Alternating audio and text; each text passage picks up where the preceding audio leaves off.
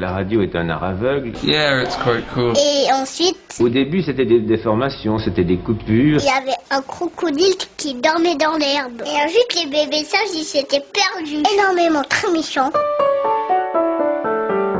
Bonjour, le dessin exprime des sentiments bien plus forts que des mots. Citation de Tarek. Et c'est avec cette citation eh bien, que je vais vous introduire Mélusine, qui est euh, un personnage éponyme d'une série de bandes dessinées. Son papa, ou plutôt son dessinateur, s'appelle Clark, de son vrai nom Frédéric Seron. Il est né à Liège en novembre euh, 65. Et il est entre autres le neveu du dessinateur Pierre Seron, qui a, euh, et, qui a composé et écrit la série Les Petits Hommes. J'ai eu le plaisir de rencontrer Clark lors d'une exposition qu'il organisait à Bruxelles et je lui ai demandé, vous avez eu des débuts comme illustrateur de mode, est-ce que ça influence aujourd'hui votre façon de dessiner? Voici ce que Clark m'a répondu. Ah, bonne question. En fait, moi j'ai vraiment bien aimé le travail. J'ai pas aimé le milieu dans lequel je travaillais. Euh, Le milieu de la mode, c'est pas ce que je connais de plus reluisant. Euh, mais j'ai aimé le travail parce qu'en et je crois qu'il m'en est resté peut-être un, sens de que j'aime toujours d'une certaine forme d'élégance et d'esthétisme. En fait, on est vraiment obligé de travailler une illustration pour que ce ne soit euh, que ce soit toujours fluide, élégant et que et donc ça, ça c'est resté, je pense, sinon dans mes dessins, en tout cas dans mes intentions. Alors le dessin, ça vous est venu euh, naturellement ou bien il y a eu une influence de votre famille? Euh, non, ça m'est venu parfaitement naturellement en fait. Euh, c'est fait- c'est vrai que j'ai des parents qui ont tous les deux fait euh, des régendas de dessin et un oncle qui en a même fait son métier. Mais en fait, la seule influence que ça a pu avoir, c'est que au moment où j'ai dit à mes parents coucou, je voudrais bien faire de la BD, ils m'ont pas dit non non non, tu vas d'abord faire comptable ou menuisier. Quoi. Je disais non ça, on m'a dit ok banco, vas-y vas-y mon lapin. Alors, Mélusine, hein, c'est votre personnage. C'est la seule de vos personnages, du moins dans cette bande dessinée, qui a, qui a un nom de famille, c'est Anoukian. Alors pourquoi euh, les autres personnages n'ont pas de nom de famille? Euh, bah, au début, elle n'avait pas de nom de famille. En fait, c'est moi qui l'ai rajouté, je pense, à l'album 22, 23, je crois, un truc de genre-là. Tout bêtement, parce qu'il y avait un rapport de police, qu'elle était citée en rapport de police et qu'on ne peut pas. euh, voilà, il me fallait un nom de famille. Je sais même pas pourquoi j'ai mis Anoukian. Je crois que ça sonnait un peu arménien et que ça me, plaisait, euh, au niveau des sonorités. Euh, donc c'est tout. J'ai vraiment rajouté ça euh, quasiment en écrivant la page et sans y réfléchir. Et donc, euh, a priori, pour un, un personnage de BD, un nom de famille n'est pas obligatoire. Surtout qu'on n'est pas du tout dans un monde réaliste, donc tout le monde se reconnaît à son prénom, etc. Donc ça, c'est pas un souci. C'était juste voilà une petite nécessité qui a euh, amené le, le- le nom de famille, quoi, dont je ne suis même pas sûr que je me resservirai un jour. Et comment est née euh, Mélusine? Euh, bah, c'est Gilson qui a eu l'idée de ça. En fait, c'était l'idée de, de- de faire une BD sur le folklore du film d'horreur euh, était plutôt de moi. Et euh, je voyais pas trop comment amener ça. Et euh, c'est le rédacteur qui m'a dit bah, écoute, demande à, à Gilson qui était ce jour-là à la rédaction. Et lui est arrivé avec l'idée effectivement d'une jeune fille au père que je trouvais assez, assez, assez attractive en fait.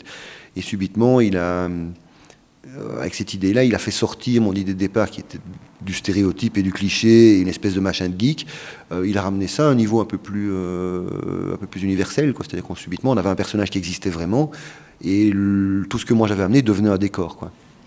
Est-ce que cette bande dessinée était influencée par d'autres bandes dessinées du, du même style? Euh, Il n'y avait rien du même style à l'époque, en fait, c'est ça. On est arrivé deux ans avant Harry Potter, je pense.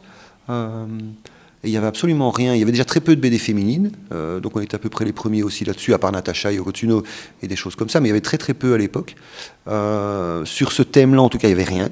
Et je me rappelle très bien que, euh, bon, on parlait même pas d'Harry Potter, mais je me rappelle très bien que là, à un moment, la famille Adams est sortie euh, au cinéma, alors qu'on était déjà sur Mélusine euh, depuis un moment.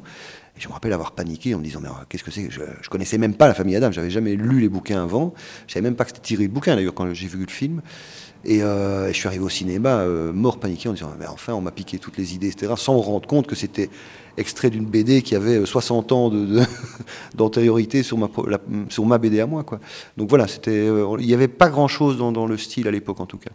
Le fantastique, c'est un thème que vous affectionnez euh, particulièrement. Euh, La question est pourquoi Euh, moi, je n'irais pas placer Mélusine dans du fantastique. Pour moi, c'est vraiment du folklore de films d'horreur.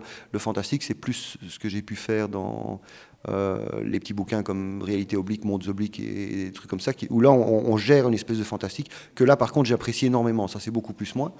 Euh, mais l'usine, on est dans du folklore, dans du stéréotype en fait. C'est vraiment exposer tous les clichés d'un film d'horreur les uns après les autres et faire une espèce de petite tambouille avec ça. On dit que vous êtes un auteur atypique au parcours imprévisible. Alors, quelles sont les bonnes surprises que vous nous réservez Qu'est-ce qui a dit une chose pareille? Enfin, euh, je ne sais pas quoi répondre à ça. Euh, C'était quoi la question? Parlez-nous justement des surprises que vous allez nous réserver. Quels sont vos projets en fait pour l'avenir? Euh, bah, mes projets, c'est de continuer à faire de la BD. Je suis désolé, ça n'est ni très atypique, ni plein de surprises. Toujours avec Mélusine ou bien d'autres personnages peut-être vont, vont apparaître Plein de choses. Je ferai, je ferai exactement ce que je continue à faire pour le moment. Et si j'ai l'occasion d'essayer des, des, trucs un peu différents, euh, et si je peux m'en donner le luxe, je le ferai volontiers, oui, bien sûr. Clark, c'est votre nom d'artiste. Il vient d'où? Euh, bah, on m'appelait comme ça depuis que j'ai 14-15 ans en fait. C'était euh, un concert avec des copains et je me suis assis par terre en attendant et c'était sur un chewing-gum qui m'est resté collé à la jambe pendant trois semaines vu qu'on euh, était un peu en vadrouille.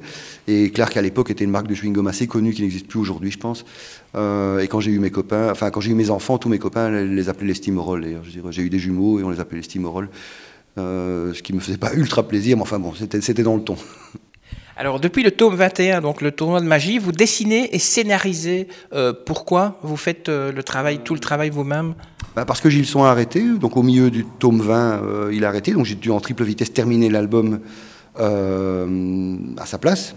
Euh, il a vraiment arrêté non seulement mes usines, mais la carrière dans la BD, pour une raison X, ça lui est tout à fait personnel. Et, et après, quand j'ai terminé l'album en catastrophe, on s'est dit, qu'est-ce qu'on fait pour le 21 Est-ce que... Et donc, chez Dupuis, ils m'ont dit, bon, bah, qu'est-ce que tu veux? Est-ce que tu veux demander un scénariste? Est-ce que tu veux continuer tout seul? Et euh, je me suis vraiment posé la question, puis en même temps, je me suis dit, bon, bah, ok, je fais déjà des scénarios ailleurs, euh, je suis un demi-scénariste, on va dire. Euh, mais quelque part, si je dois demander à un autre scénariste de se fondre dans le moule, de réapprendre les codes de la série, etc., et de, travailler dans ce sens-là, autant le faire moi-même, quoi. Je veux dire, donc sans, me prendre la tête, c'est venu assez naturellement. J'ai enchaîné très très vite le tome 21. Et à partir de là, voilà, c'est parti c'est parti euh, sur les chapeaux de roue ou en couille, ça dépend comment vous voulez le voir.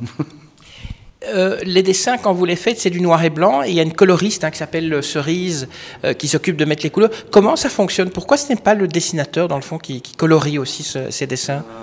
Parce que je suis nullissime en couleur. sérieusement, hein, je plaisante pas. c'est-à-dire que je, suis un coloriste illustratif, donc c'est-à-dire que toutes les couleurs, les couvertures d'albums, c'est moi qui les fais. Euh, je fais les couleurs des illustrations de mes usines, il n'y a pas de problème. Mais dès qu'il s'agit de mettre en couleur des pages, c'est-à-dire de faire ce qu'on appelle de la couleur narrative, euh, là je suis une vraie bille, donc je, n'y entends rien. Euh, et je n'ai pas du tout cette espèce de, de, capacité à raconter avec la couleur. chose que Cerise par contre fait remarquablement bien. Et ça fait maintenant, euh, de toute façon, 30 ans qu'on travaille ensemble, donc elle est à peu près autant responsable de la série que moi, quoi. Je veux dire, il n'y a aucun problème. Euh, elle, a autant de crédit, en fait, que moi sur le dessin. Donc, c'est une relation qui se passe très, très bien. Et en tout cas, sur mes usines, parce qu'elle a travaillé avec moi sur plein d'autres projets que j'ai pu faire sur le côté. Euh, sur mes usines, je n'ai même plus une remarque à lui faire. Elle est, la couleur est son terrain, et à l'extrême limite, je pense qu'elle est même encore beaucoup plus habilitée que moi à faire la à mettre en couleur. Et je ne me sentirais pas en fait de lui faire une remarque parce que c'est devenu vraiment euh, sa compétence. Quoi. Et c'est vous qui, dessinez, qui décidez de la couleur donc, pardon. Et c'est vous qui décidez de la, couleur ou bien c'est elle, vous lui donnez le dessin noir et blanc et c'est elle qui, euh, qui remplit les cases en fait? J'ai décidé, en fait j'ai décidé de la couleur au début. Euh, pour Mélusine on a fait un casting tout au début de la série, donc j'ai fait un casting auprès de trois coloristes. Cerise était celle dont le travail me plaisait le plus. Et mes indications étaient je veux que sa robe ait telle couleur, je veux que ses cheveux aient telle couleur. Quand j'amène un nouveau un personnage, je dis je voudrais bien qu'il soit de telle couleur. Donc je lui fais en général un rapide croquis couleur euh, des, teintes que je voudrais avoir. Et euh, j'ai donné une ambiance générale, donc c'est-à-dire je veux que ça soit dans tel ton, etc., et que l'ambiance dégage ceci. Euh, elle s'y tient depuis le début et nous sommes assez d'accord sur la chose, ce qui fait d'ailleurs que cette relation fonctionne bien.